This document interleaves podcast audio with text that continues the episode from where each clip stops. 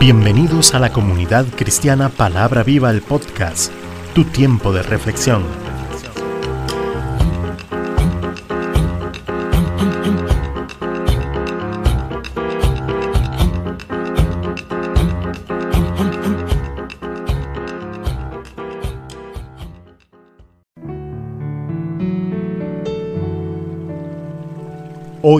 Con Cecilia Alpizar.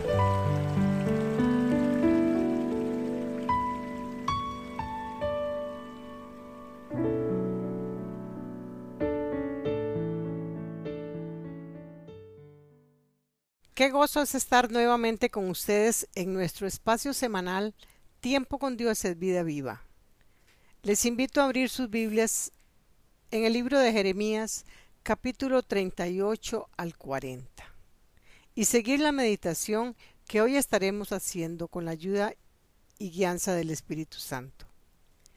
Pido a Dios que esta palabra sea de mucha bendición a tu vida y que la puedas llevar al nivel de aplicación en, en tu propia vida en el nombre de Cristo Jesús. Amén.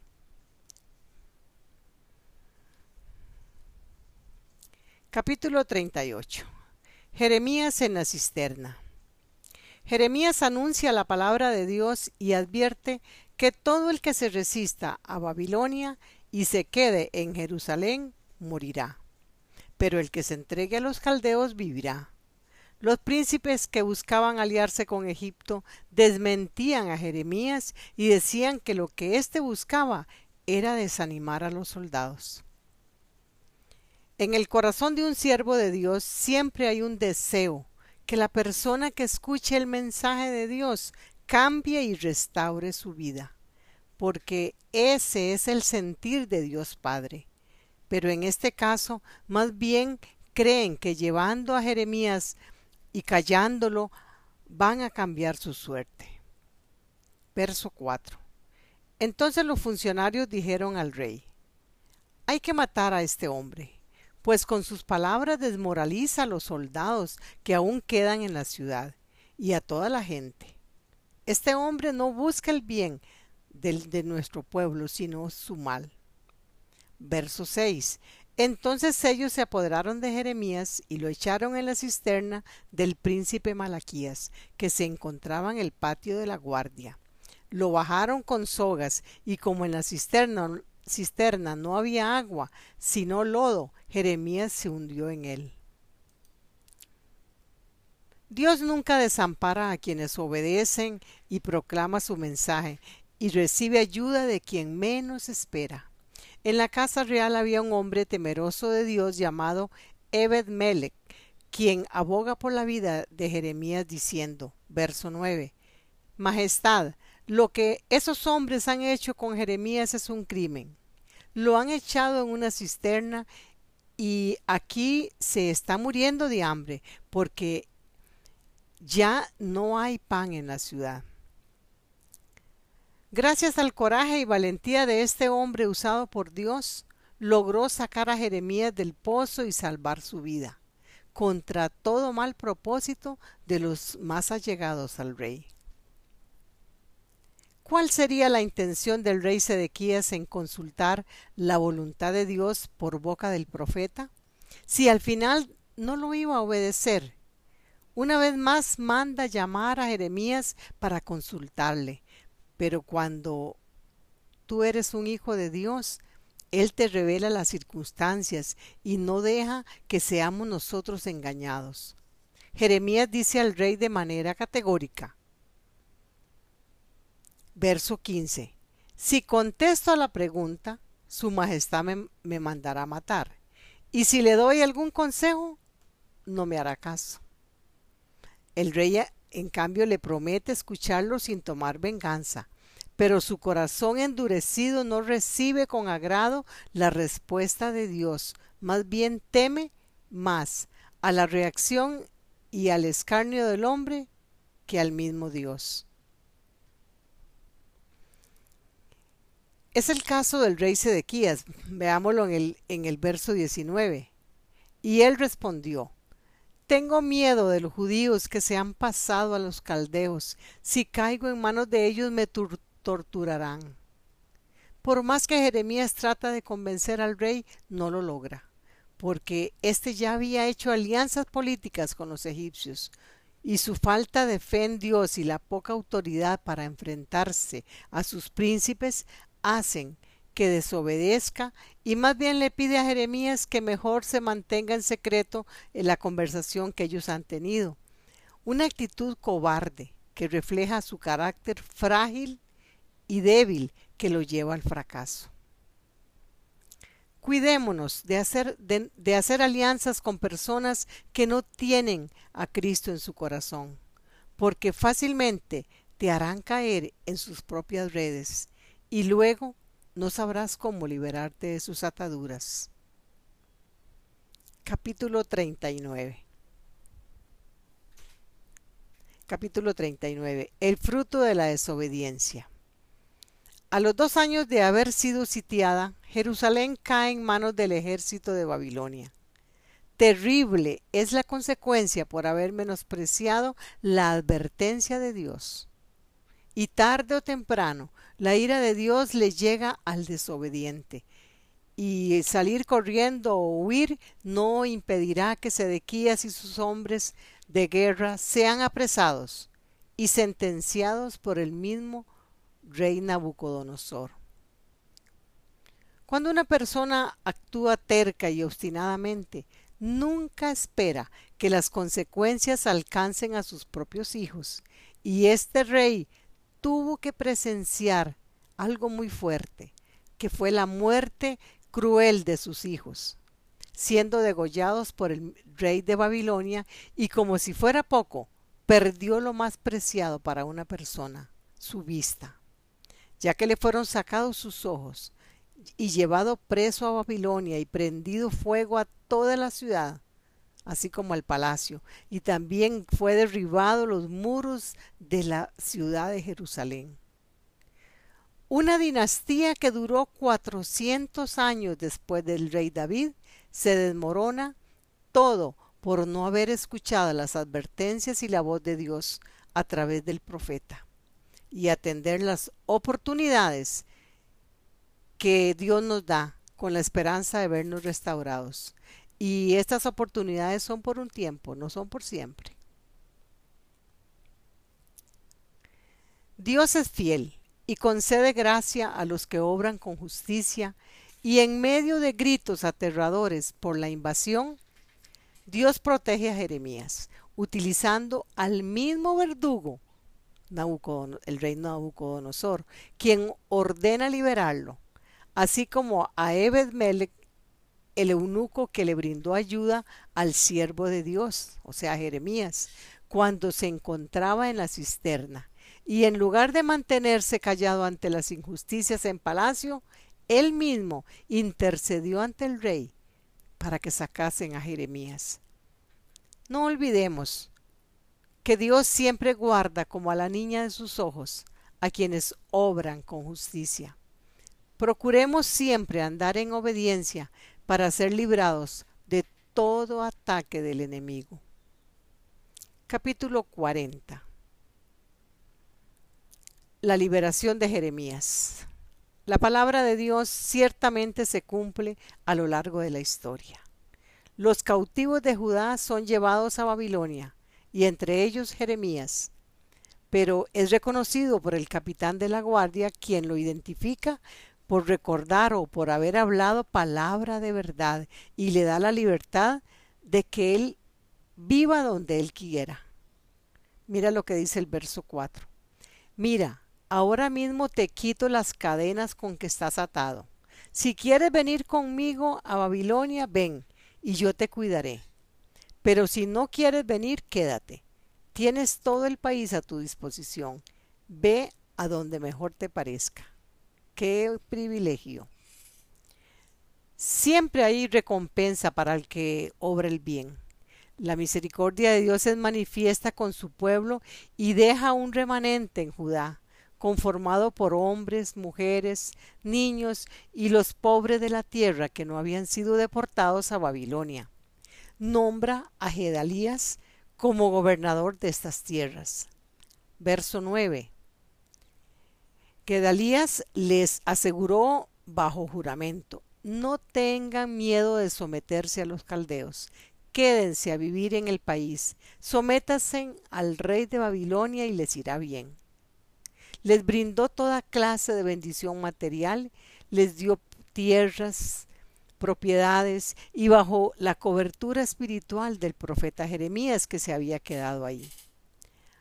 Hay un periodo de paz pasajera, ya que Gedalías expresa luego de una conspiración en su contra y asesinado por Ismael, hombre perteneciente al linaje real de Judá. Un líder ambicioso que solo buscaba poder y riquezas para sí. Fue persuadido por el rey Amón para que matase a Gedalías. No podemos poner nuestra confianza en hombres, ya que sus intenciones y sus decisiones no siempre son acertadas. Ante todo, busquemos, hermanos, busquemos en Dios las fuerzas y su dirección para que en el tiempo suceda lo que suceda, siempre será lo mejor para nosotros y para su iglesia. Hoy nosotros debemos aprender de estos siervos de Dios, que aunque fueron perseguidos, azotados, acusados injustamente, su mensaje nunca cambió. Y por su gran obediencia siempre estuvieron también prestos a escuchar la palabra. Oramos. Padre Santo, después de meditar esta palabra, entendemos claramente la importancia de estar atentos a tu voz en toda circunstancia de nuestra vida. Ayúdanos a estar vigilantes y prestos a cumplir tu santa voluntad, aunque esto nos traiga dolor o aflicción. Te damos gracias, Señor, por la palabra de hoy que nos ayuda a entender que no debemos confiar en hombres, sino solamente en ti, mi Dios. Hasta la próxima semana, si Dios lo permite. Soy Cecilia Alpizar desde Santa María de Dota, San José, Costa Rica. Muchas bendiciones.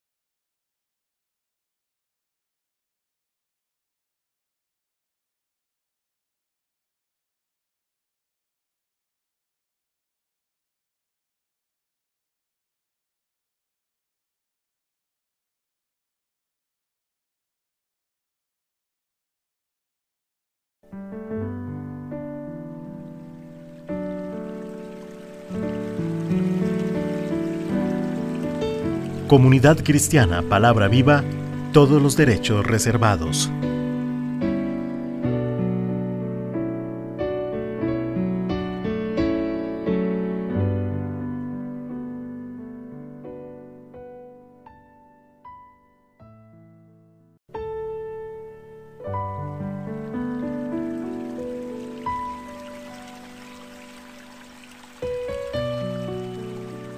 Gracias por escuchar este episodio.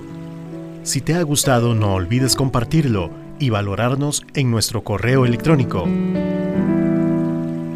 adelgado ch54 gmail.com Bendiciones.